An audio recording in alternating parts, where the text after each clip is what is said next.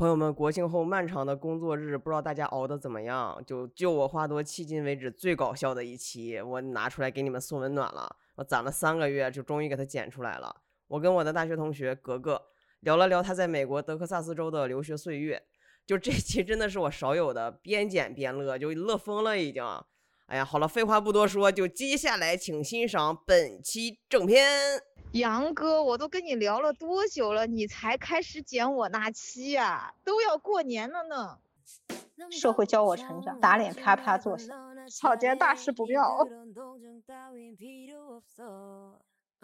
Hello，大家好，这里是依旧没有和毛书记连上麦的，就我话多，我是杨哥。今天我邀请了我的一个好朋友，哎，其实也不是特别好，我的一个 大学同学，最近因为要找他录播课，重新取得了联系的格格。这个我俩的重新取得联系，我觉得特别有戏剧性，是因为最近的那个美国的推翻了多胎选法案嘛，我就在写一个段子，写个段子的时候就发现里面其实有。两个州，一个是德州，一个是加州，就是是两个极端。德州就是绝对的支持这个要推翻堕胎权，然后加州就是异常的反对，然后就欢迎大家去加州堕胎，大概就是这么个情况。然后我就问了一下格格，因为格格毕竟对吧，留洋归来，刚好我们格格就就在德州这个地方上的学。哎，你当时是一二年去的德州是吗？对，一二年去的。哎，当时你们去选国外那些学校的时候，你们不会选一些城市吗？你为啥不去什么纽约那种？但是纽约那个学校，它的呃专业有点偏，我当时忘了，我好像是以一个有点偏，有点偏理工科，就是它不完全是商科了，有一点偏理工科的一个专业，而且它的那个地地方。它还不算在纽约的很中心的地方，有点偏。然后后来我没有去纽约，就去了这里。嗯，不是德州大学，你学的啥玩意儿？Finance 吗？对啊，那不大家都知道，就是出去那个你懂的，就是你你认为去国外读读一个 Master 是真的，我要去研究生要去研究吗？那必然不是呀，那必然就是去拿一个文凭加玩去玩耍儿。对吧？主要的目的，所以我才问你，为啥去德州那个地方玩耍而而不去纽约或者加州去晒晒太阳，搞搞这个裸浴？纽约，那你可以看成它有好几个大的区区域，呃，就就是有钱人或者是可能在一块儿。我记得当时我去过那个纽约去玩的时候，我记得哥伦比亚那个大学在的那个地方应该还不错的。啊，比较热闹，还有还有 NYU 在在的地方应该是不错。你说一点你去的上的大学，你别什么哥大 NYU，你难道？对对，没有没有没有，我就是跟你说，就是它有几块地方，你要除了这一块地方呢，有一些地方它就不是那么的 OK。就当时我就没有去，哎，那个时候很年轻的，哪有那么多复杂的想法，对吧？反正都是去玩嘛，就是。去玩儿这个很简单的问题，其实只要第一是安全，第二是这个学校还行，然后就 OK。哎，我先问一下，这个德州和纽约是一个量级的，就纽约是个城市，德州是个州，是吧？对，德州是个州。对，纽约，纽约它是这样，你你我们说的那个纽约是纽约城城市的那个纽约，它其实还是个纽约州。其实你不用，你不要太纠结这个，因为我的地理很差，你知道吗？不要再把 这聊会聊崩的，这样很非常。对对，我这个就不利于我变红。没事，还是把它下一个放下吧，有点喷麦。还整不是？那你不要说我不要纠结，你就说你地理不好不就完了吗？因为我很好奇，因为我我一直我没有概念。不是那个时候，我其实去美国之前，我倒没有太多的概念，就是什么，比如说加州什么样，对吧？德州什么样，纽约什么样，我没有太大太多的概念。不做 research 啊？我就当时也没想过那么多，我就觉得我去读个书，对吧？差不多得了。我想那么多干嘛？但是，所以德州的治安是要比你说的纽约一些呃贫民区要好。其实我跟你说，我在的那个地方，我后来才知道，是美国的治安排名前几，有一年还排名第一，叫 Plano。就是我的学校周围那个那块地方叫 Plano，然后治安非常非常好。美国对治安好的定义就是没有枪击，是吗？呃，你可以这么认为，就是比如说什么什么抢劫啊，然后比较大的这种什么凶杀呀，这这种案子比较少的地方。你在德州待了几年？两年啊。所以你从来没想过说在那儿什么扎根什么移民？不，当我去在那生活了，就是可能都一个月以后，我觉得我这辈子应该可能不会在那里扎根了。为啥？实在是太无聊了。哦，这里面要先插一个信息，因为格格是成都人，所以我觉得大家的标准可能要先拉起一下，因为我印象特别深刻，他们成都帮在大学的时候就非常鄙视 国内，包括了广州。我觉得他们要看来北京就更看不上，连广州他们都觉得广州的这个娱乐声色犬马的这个程度远远比不上成都。我就是娱乐设施太多，你想你常年在这种环境下长大的人，如果你不是内心是一个平静的人儿，你是没有办法接受那样的环境的。哎，美国有按摩店和 KTV 吗？就是很挫，你知道吗？你知道国内的那种 KTV 很牛逼的，你知道吧？就是哎。那个你还可以触屏，对吧？然后你选歌什么的特别智能。那边好像不是的，就是一个特别烂的一个像个遥控板，就是你知道那上面超多按键，而且它里面好像因为设计，我记得是设计版权问题，所以好多歌的那个 MV 的那个画面跟那个歌不是一首。不是，那他放啥呢？就放些别的哎哎别的 MV 或者别的那种视频，特别傻逼。我跟你讲，他是放别的。歌的 MV，它还是放 PPT，就是风景图啊，有风景图，好多风景图。我跟你讲，什么大峡谷了，什么瀑布啊，反正就是跟那个歌没有屁点关系。我看美国电影，美国的 teenager 不是应该比国内更 open，然后感觉更花天酒地。嗯，但是他们的那种玩法跟国内我我感觉不太一样啊，就他们那种 party，我是觉得有点无聊了。就比如说。在某个人的家里嘛，因为美国不是那些都有院子嘛，好多家都有院子，他们就会在那儿就喝酒，然后烤肉。哎呦我天！我我们在澳门已经烤烤了四年的肉。你说的是你说的是黑沙环吗？对，这个我要分享一下，就是我不知道其他的大学，因为马靠，我我不知道。刚去澳门的时候，会有迎新 party 什么之类的，然后学长学姐们就会带着我们，还要坐大巴车，要过岛去到一个叫做黑沙环的沙滩，那跑仿佛是澳门唯一的沙滩，然后去 B B Q。一开始还是很兴奋的，因为真的很好吃。However，那四年 no matter what 活动，永远都是 B B Q，我不知道是为啥。所以你在澳门没其他四年以后，你又去美国 B B Q 了两年是吗？嗯啊对，然后我觉得无聊嘛。那你觉得美国的 B B Q 和澳门的 B B Q 哪个更好吃？是一类 B B Q 吗？不不不不一类，就是那边 B B Q 他喜欢拿什么牛排、汉堡包里面不是有那个牛肉饼吗？嗯。就是那个东西煎好了以后，他那边有面包、什么菜啊什么，就是你当汉堡包、汉堡。对，但是你得食材你得自己弄，你知道吗？然后什么大香肠啊，就这些，就吃两口就腻了，就我觉得也不好吃。美国不逛街吗？就是什么宜家、沃尔玛，就就就我都能背得出来，就他妈几家，你知道吗？我说的逛街不是宜家、沃尔玛，我说他没有，他没有，他没有，就是 IFS 中心。我说的逛街不是 Not Supermarket，I mean shopping，you know，buy clothes。说是超市，上面好像就是那个叫 North Park 的地方，是一个正常的那种，就是一个大的商业体，它里面有好几个不同的商场，你可以理解为有点像现在的，比如说什么太古里、太。不会，知道吧？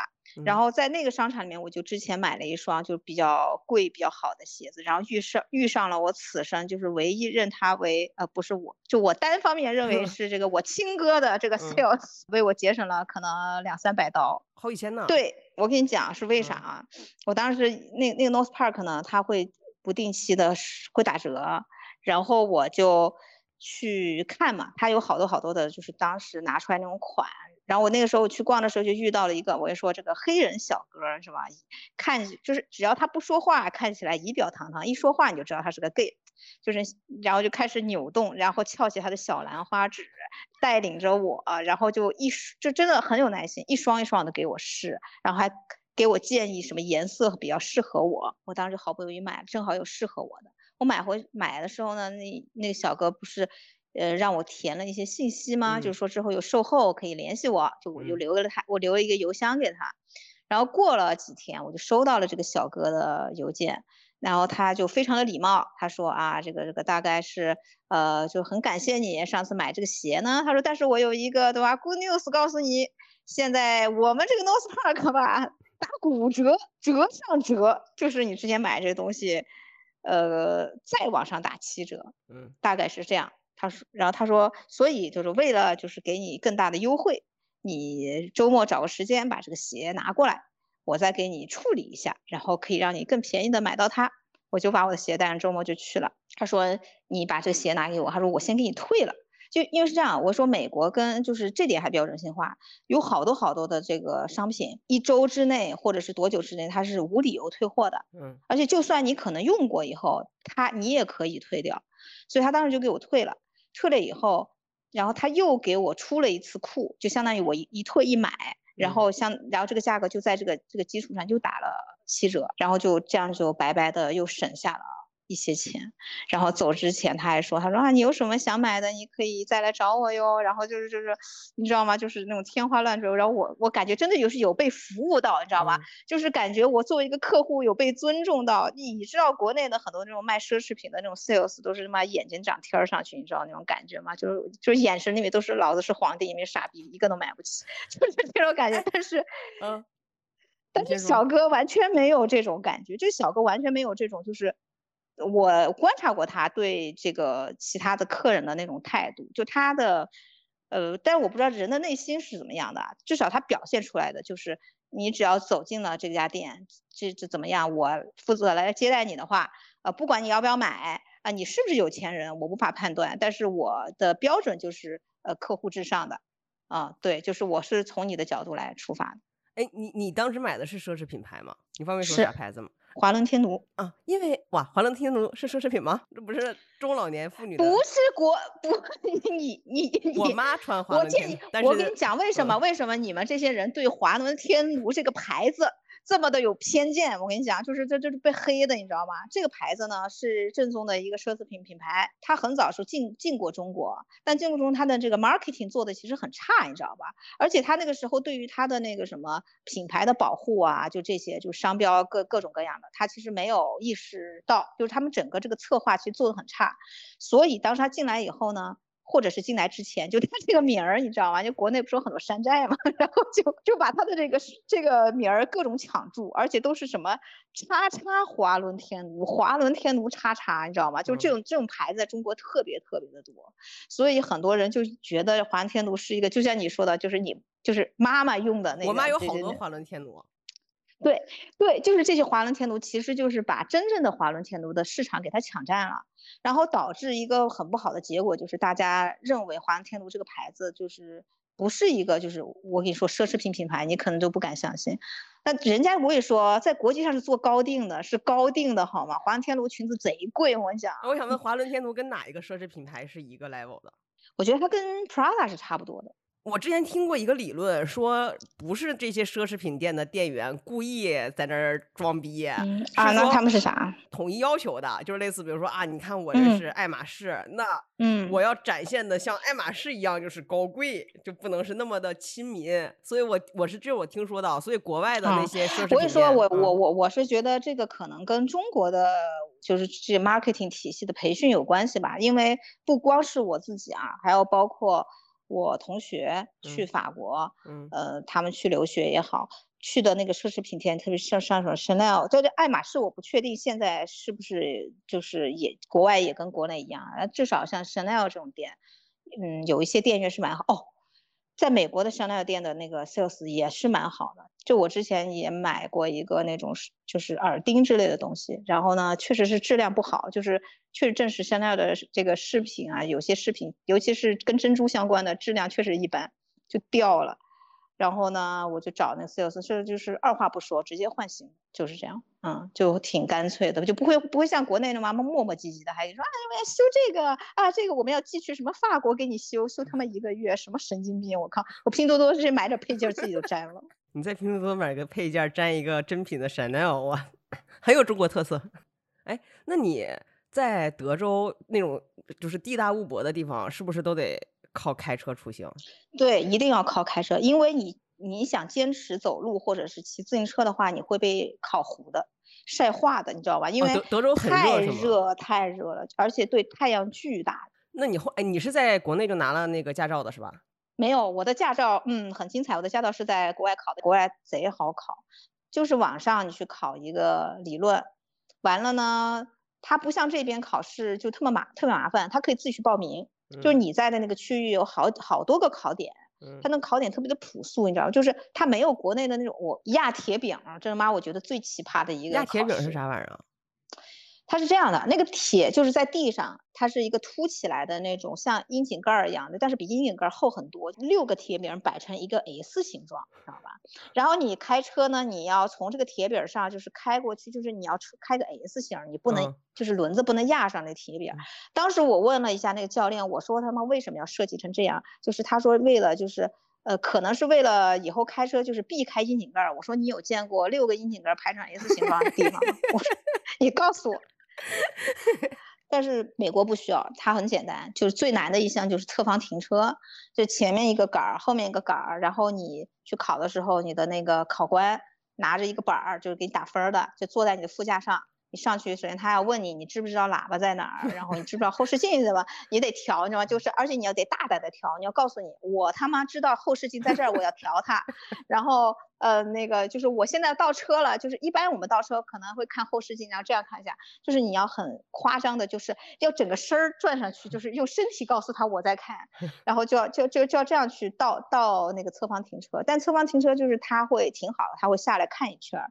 就是你有没有碰到啊，然后这样，他不会像国内那么变态用那个激光，你知道吧？国内像侧方停就是激光测距，你如果你那个车碰到一点儿那个，就是他会感应，就是你碰到了，他就嗯认为你没过。但是他那边没有这种没有这么先进的设备，其实也是土，你知道吧？只能以肉眼，就是如果你稍微有点点刮蹭，只要不明显，他感觉不出来就没关系。完了就是上路，就是你直接就在街上去开，他就会。嗯，引你就是告诉你，嗯，我们出去到那边去逛一下，然后你就开到路上去，然后他就会让你变道，然后会让你看这个，呃，路上这些 signal，你有能不能识别？你知不知道就是倒车呀，或者是右转啊？你该怎么看？就很简单。但是就这么简单的考试，我也考了两次。不是，哎哎，我刚才就想说，不是，你请问第一次为啥没过呢？我因为听下来，你哦只需要做一个事情，就是侧方停车。哦，我知道第一次，我觉得第一次是我给那个考官印象很差，因为啥呢？第一次我考试呢不是用的自己的车，我是用的别人的车，你知道吗？我还那个时候我自己还没有买车，我用别人去考，然后那个车呢我也不是很熟悉，就是你知道一般就摁喇叭，就是有些车是在这里，有些车嗯是在其他地方，然后他不是要来检查你知不知道熟不熟悉这车，他妈说你喇叭后按一下，然后我找不着。场面 十分尴尬，都还没开始考呢，你知道吗？他妈的喇叭都不知道在哪，我那个女的一下脸就黑了，然后我就操，今天大事不妙。不是你为啥不问一下他喇叭在哪儿呢？问一下你那个我朋友。思考，我根本就不知道他会问喇叭这件事情。所有人都跟我说过去了，很简单，他会就是让你侧方停，让你上路，就没人告诉我他会让我先摁喇叭。可能没有人会觉得你不知道喇叭在哪儿。但是那辆车我没有开过，是一个比较就是别人的车，那行，我想我那我问你，那辆车的喇叭在哪儿？它最好是在一个很他在那诡异的地方。个不是，他就是在那个方向盘旁边有一个地方就摁的那个，就是其实其实都还好，但是我当时可能也有点紧张，就是我一下懵了，你知道喇叭在哪儿，然后我他妈没找着，然后然后那个女考官非常的无语，你知道吗？然后她帮我摁了那个喇叭，哇，我想今天完蛋了。他是不是在讽刺你？喇叭在哪儿？你找半天。然后，嗯但没也没说什么，知道吧？完了以后呢，他就可能也觉得那个时候就让我走也不太好，嗯，就说你还是先侧个方吧，侧方停一下吧。我那天就太紧张，侧方停也停的有点斜，然后路上路就根本没上来，你知道吗？就是先下来，下次再来。哎，那你以这样的水平擦边拿到了驾照之后，你的行车生涯还顺利吗？呃，就是第一次独独自上路出了两次车祸，然后就同一天嘛双同一天双响炮，间隔两个小时。前两三次开车都还是有同学在我，就是有很有经验的司机同学坐我副驾驶，就是给我帮我看着点儿啊，对吧？然后帮我那个提示一下。然后那天我就想啊，我我已经是一个独立行走、拥有自己独立这个驾驶证儿的一个一个成成年女子了，我可以上路了。然后我就开着我那个车就出去，然后 特别拉风，而且我跟你说，我当我现在记得我当时那个车里放的那个音乐是什么，到现在我对这这一首歌我都有心理阴影，我都不是那么的敢去听它，你知道吗？这个车这首歌见证了我两次车祸，这首歌我可以那那一天你循循环播放这首歌是吗？对我就是很轴，我也不知道这就是魔怔了，你知道吗？就非而且当时我在刚刚出门的时候，就心里就是就是有那种啊特别上头，我要听一个很很那个叫什么很也不是对很嗨，然后这个很高光的这种很女王的歌，然后我当时 放放的是那个韩国有一个歌手叫李夏怡，啊我知道。李夏怡有首歌叫一二三四，one two three four，嗯，好像是叫这个名字。然后就是很有节奏，在咚次打次咚次啊上路来，然后 就是在这样的一个环境下，就是我认为我开的不快，但后来我才发现我的车速是有点快的，因为因为德州路上车很少，我那条我的公寓出来那条路正好没什么车，然后前方呢就要右转了嘛，然后我觉得哎。想着这个背景音乐，然后东斯拉斯，然后我自己开着，我觉得我靠，我就是个独立女性。然后我这个速速度，后来我才知道，就是美国六十几迈，相当于是国内的九十左右吧，嗯，九十左右这样的。然后我右转呢，压根儿就没有减速，就一点速度都没减，你知道吗？我靠，哎，前面正好是个绿灯，可以右转的，然后过去，我操，当时就飘了，我跟你讲那个车，然后就。真的很恐怖，就打转，你知道吧？当那个车停下来的时候，我的脸是朝着后面那个白人大妈的脸，就是他的那他的那辆车看着我，我我把他看着，就是那个大妈，她是隔着我一个十字路口，就很近很近，我就在十字路口，她就在那边，然后这那要是红灯，那大那大妈就吓得不行，然后她可能遇到一疯子，然后。然后我当时就还好，就是没有来车，你知道吧？然后我有点就有点害怕，因为下，在我忽然想象一个场电电影场景，就是尤其在德州，你下一步就应该是把车门拉开，拿着一个喷子，啪啪就对着那个 白人大妈。我觉得可能是不是白人大妈说他妈的今天是不是遇到什么是疯子是他妈枪击我？我靠，就无差别杀人。然后完了以后，我真的是被吓。当时还是被吓，但是我就故作淡定，我想啊，还好还好还好没有撞到车，人也没事儿，就是漂移了而已，漂移了而已。然后就然后我就开着车就，因为我车头是反跟着路是一百八十度，然后我就嘚儿就把车头掉了过来，你知道吧？然后呢，我又有点害怕，我当时正好那个路是个不大的路，就旁边我就停了一下，下车就查看了一下，好像发现车也没有怎么撞到，你知道吧？但是我心里已经受到了一点惊吓，我想今天这个状态是不是？这个出师不利，对，不太容易出门。但是后来想，我说我怎么能被这点事情给吓到了呢？我今天就是要把这个车牌号给它上上去。此刻你还我就是一个 对，此刻我还是女王，就是我说没出事儿吗？不是没有撞到人啊，也没有撞车，我还是女王。走，然后也继续开始就开开就是上路，车牌号就上好了。然后自己觉得，哎，今天终于完成了一个大事儿了，就回去也是这个轻松的心情，想，哎呀，今天这个叫有惊无险，没有事儿的。然后回去又飘了，你知道吧？就飘开路上，然后完了以后呢，当时开开开，就前面有一个 truck，德州特别多人开这种这这这种这种 truck，它小皮卡，嗯，小的那个小的皮卡，然后当时那个。对，差不多。他呢，那个 truck 呢，很不幸的是，他在他的那个车后边还拖了个板车，你知道吗？我估计是哪个装修队的吧。前面正好一下就红灯了，但是我其实跟他跟得太紧。然后当时他那边停了以后呢，他车可能是先停，他那个那个板儿还在往前有惯性，你知道吗？所以就导致我踩刹车时间就踩得比较急。我急刹了以后就也没刹住，你知道吗？我就怼到他的板儿上，然后他的板儿就怼到他的车上，然后就哐啦一下。然后我就我心里就很气愤，你知道吗？今天是第二次出 现这个问题，而且你追尾人家，为啥你气愤？就是我认为他不应该拖那个板儿，你知道吗？就不应该拖那么长的板儿，而且你你拖的板儿导致你刹车，你的板儿没刹呀，你的板儿没有刹车，你知道，你板儿是有惯性，它还是在跑的，你知道？所以我以为他他他是在在走的，完了以后就撞上了，撞上以后我就很生气，然后呢，对方司机是三个老墨。就是那个德州特别多墨西哥人，因为离墨西哥很近嘛。然后三个老墨，但是面相来说，我掐指一算，我看，哎，为人比较老实，你知道，话也不多。然后我我，所以我后来才知道是我的责任的时候，我才想起他那句话是什么意思。人家压根儿跟我讲的是他们的车没事儿，意思就是你的责任你是追尾，但是我的车没事儿，我放你一马，你走吧。嗯，但是我不得，我当时是觉得你有事儿，你知道吗？你你别走，然后。我的车这个保险杠损伤了，对吧？你们得就是不是你那个时候不知道追尾是一定是后车全责吗？啊，不知道。他们一再说的是他们的车没事儿，他们的人也没事儿，你知道吗？我想谁他妈管你们有没有事儿？就是那个我还拍照，你知道吗？拍完照以后呢，我说之后那个保险公司怎么怎么样，然后后来保险公司跟我联系说是我的责任，然后我就非常的懵逼。我心想他妈的要早知道是我的责任，我他妈还报保险干啥？第二年保险我蹭蹭涨，你知道吗？就是因为我的这个事故，哎，那你去跟他们吵架的时候，他们都是很 peace 的，是吗？他们首先很疑惑，就是就 我 我觉得他们可能是认为这个是个疯批吧，大概。对对对，哎，就是我他妈不找你麻烦都够意思了，你是啥意思？你这个是这还不让我走，就觉得我是个疯批吧。然后完了，后来他们走了，然后后来我才知道啊，那是我的责任，原来是这样。然后我就学会了，社会教我成长，打脸啪啪作响。但是后来我开车就好了，后来开车我还去。还去自驾游了一个月呢，就是主我就是开车的主力，你知道吗？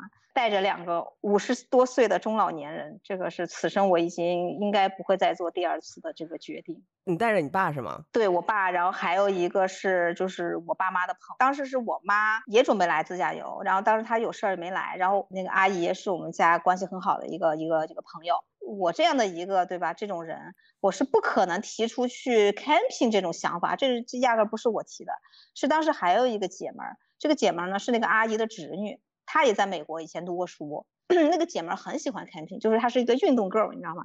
她就说啊啊，在美国玩，我们去 camping，我们去那个什么国家公园，然后那好玩。然后我想，哎，也对呀，而且当时这个事情是她提出来的嘛，是吧？她比我更加的呃这个激动，然后他就跟我一起规划这个路线，就是主要是他在去想要去哪玩，然后呃跟我说的哪哪哪，然后我去订那个 camping 的露营的地方，全部一系列的订好，然后帐篷什么完全买好了以后。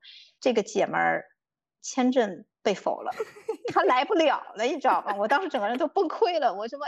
然后那那两个中老年人就畅通无阻的就就就通过了，就变成了二代二变成零点五代二，因为我的战斗力我觉得是不及那个姐们儿的一半的。他们两个人是摄影狂热爱好者，就是那个人菜瘾大的典范，你知道吗？大峡谷的观赏地就是长廊一样的一个地方，就是好多好多。人都会架着摄像机在那拍照嘛，然后完了以后，我刚刚开上去，然后两个人就看到景色，非常的激动，然后激动就不行，就现现在不下车就得死到车上，你知道吗？就是他们这种他妈狗屁摄影，就假摄影师很讲究光线，你知道吗？他们认为那个时候光线最好，可能过了一分钟就不是那个味儿了，你妈非得下来，就让我在路边停着在那收拾，你知道吗？我其实就就不想在那停，因为我觉得那那还有车呢。完了，我他非要停，停了以后呢，这个时候其他车倒还好，就上来一个就是那个坑尼旅游大巴的一个司机，他觉得我是个神经病，你知道吗？就是说意思是你怎么不去到那个停车场去停，你他妈在这儿停。然后我就是我不想回复你，就当我是日本人吧。然后我就说我去那边停车，我说你们俩就在就是就这附近有两点，你们就在这儿不要走。我说我就你们不要走动，我去买点橘子。然后我说我就去，等一会儿过来找他们。哎，这个梗，这个梗，九零年以后出生的人都改不到。对啊，就是，然后我就去停，我就过来了，人，然后两个人就不见了，你知道吗？就真的我就找不着他们，然后我打电话，两个人就是接不通，然后我就就是上山下乡，然后一直这样往返，就是各种地方找，就每一个点，因为太多点，因为大峡谷的景点特别大。找了可能四十多分钟，就才发现他们两个在一个旮瘩地方，你知道吧？然后架着那个摄像机在那拍的不亦乐乎，而且很神奇的是啥呢？我在那观察了一下，就他们痴迷到那个景色到一种什么程度？人家但凡在那儿就拍照的这个美国人或者国外的这种游客，别人顶多就在那儿，顶多就十几分钟，你知道吧？就拍拍拍拍完，差不多走人。就这两个人就跟个坐山雕一样，就熬走了一波又一波的客人，大概应该是这样的。就是我找到他们的时候，他们俩稳如泰山的那个摄影架子，就是一一人一个，就坐那儿就一直不停的拍。我也不知道那里有什么值得拍。不是他们当时在拍啥呢？就拍景色，就跟大峡谷它不是很很宽广嘛。然后他们说那个晚霞的光影不一样，会拍出不同的效果。然后往左拍是不一样的啊，往右拍也是不一样的，你知道吧？就拍四十多分钟，就熬走了一批又一批的人。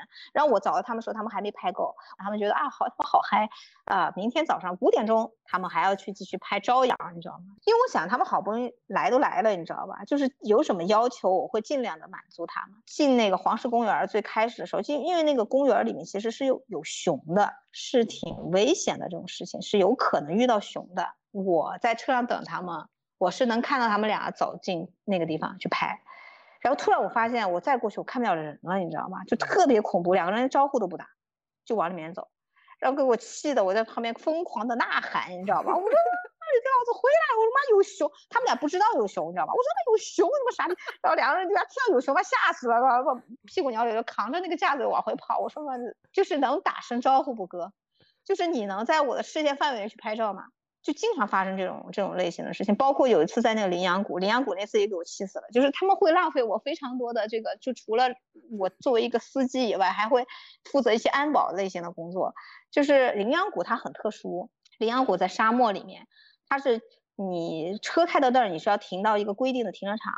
进峡谷是有人家专门的旅游车。载着进去的，当时我记得我们是当天的最后一趟，就他们一路都在拍照，我记得就是拍的就已经快不行了，你知道吗？就是沉迷，我靠，纸醉金迷的拍。然后我怎么喊他们，他们都不想走，他们说再拍一会儿，再拍一会儿。我就觉得时间可能有点来不及了，我就在开始往外跑，往外跑以后。我发现就是那个司机已经开始发动车了，你知道吗？别人要要滚蛋了，你知道吗。然后我就上去跟人家道歉，我这人就巨丢脸。我说跟道歉，我说他妈还有两个人，然后我说我我要去找一下，然后我说妈在哪儿还不知道。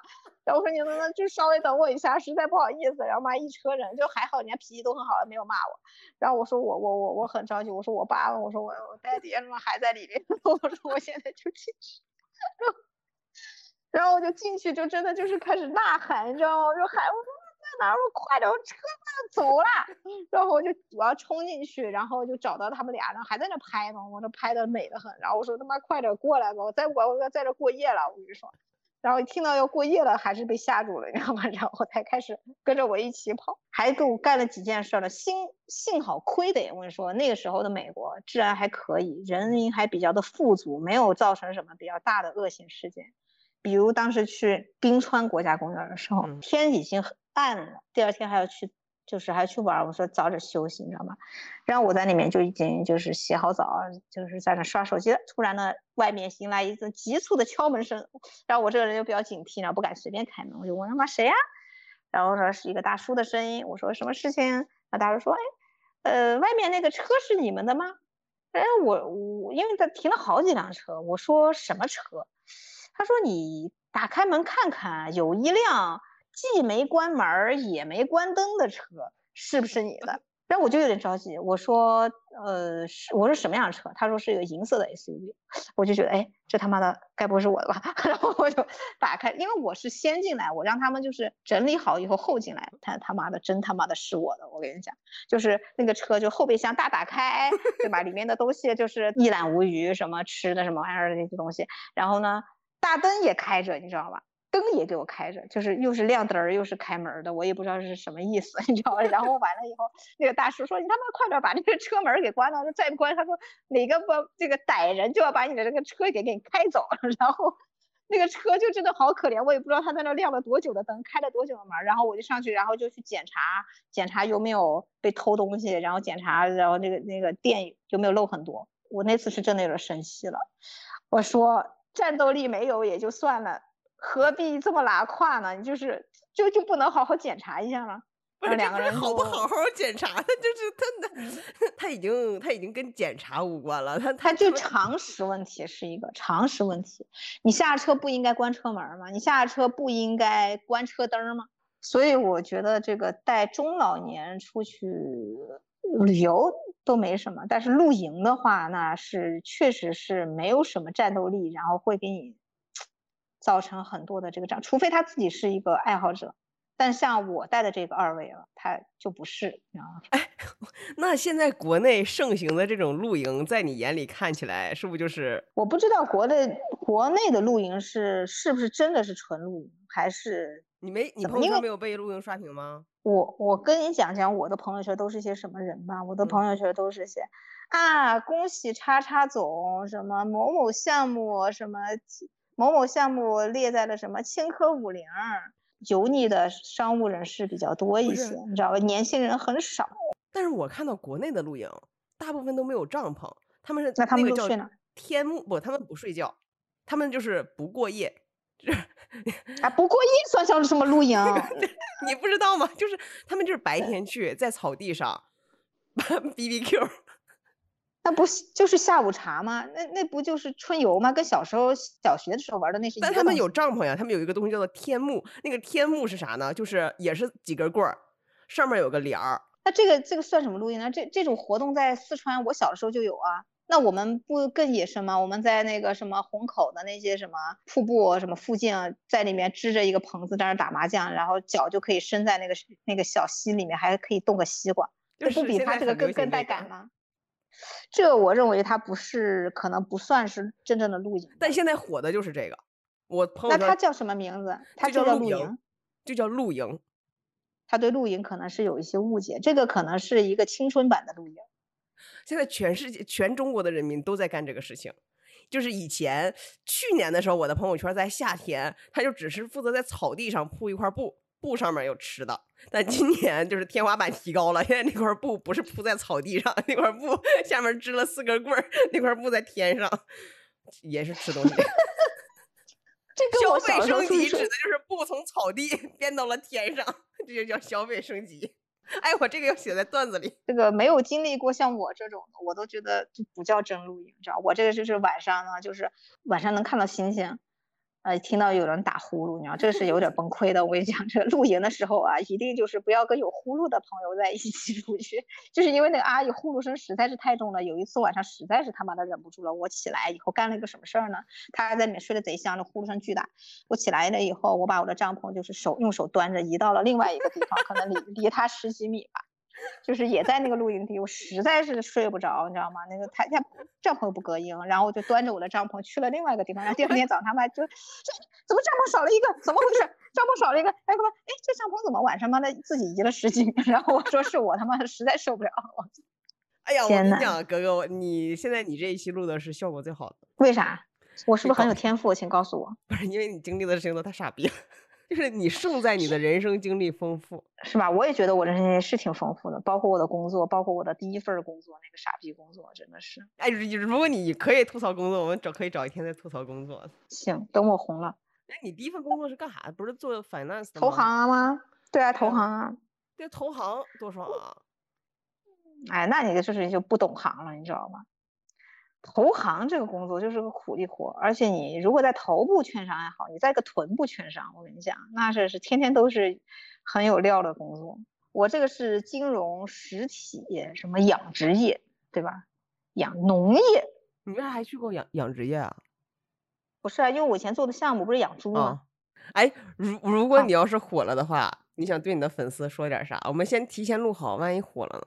说点儿，其实我也没想过要说啥，只是最近这个听了一首《人生处处是美梦》，是这个日本的这个一个一个女王歌手，这这个这个女歌手我非常的崇拜她。谢谢格格，你可以去吃饭了。sayonara，、嗯等你火了，我们再相见。我们 keep 哎 in touch，维护好这段很可能让我们实现财富自由的友谊，好吧？在我们的互相的互相利用中共同成长。好，让我们在互相利用中共同成长，这个很适合做安定。好的，拜拜。嗯，好，拜拜。拜拜。如果大家想加听友群跟一堆逗逼聊天的话，欢迎大家添加微信 g w h d 一一，就我话多，拼音首字母加一一两个数字。如果你喜欢本期嘉宾格格或者往期其他嘉宾，欢迎通过 show notes 里的付款二维码或支付宝账号打赏并备注他们的名字。就我话多会将您的打赏全额转给嘉宾。如果你喜欢杨哥的话，也欢迎备注杨哥的姓名并打赏。谢谢您的收听。